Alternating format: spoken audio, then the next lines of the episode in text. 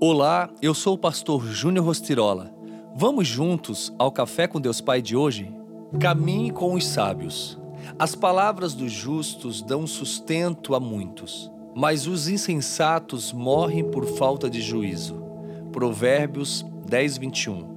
Todos nós somos seres sociais. Essa é uma verdade incontestável e significa que não existimos sem nos relacionarmos com outras pessoas. Por mais que você se feche em sua casa e decida se isolar, você vive em uma cidade em meio a outras pessoas e sujeito às leis instituídas para que essa vivência seja a mais segura possível. Tudo que vemos, consumimos ou possuímos passou pelas mãos de várias pessoas inclusive este devocional Café com Deus Pai, que você está acompanhando o ano inteiro. Isto quer dizer que precisamos nos relacionar com as pessoas. Trata-se de algo indispensável para que a vida venha realmente fazer sentido na sociedade. Até mesmo a construção da cultura de uma sociedade é fruto dos relacionamentos interpessoais. Mas isso não quer dizer que devemos deixar as portas de nossa casa aberta para que todos possam entrar.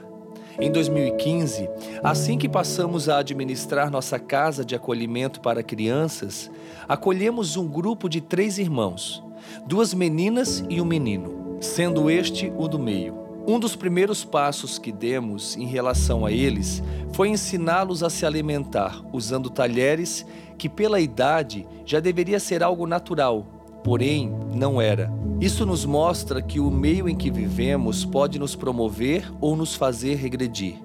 Desse modo, devemos nos cercar de pessoas sinceras, que nos digam a verdade, em que possamos confiar, pessoas sábias que possam ser a voz da razão em momentos de dúvida e que nos encorajam a seguir em frente em nossos sonhos.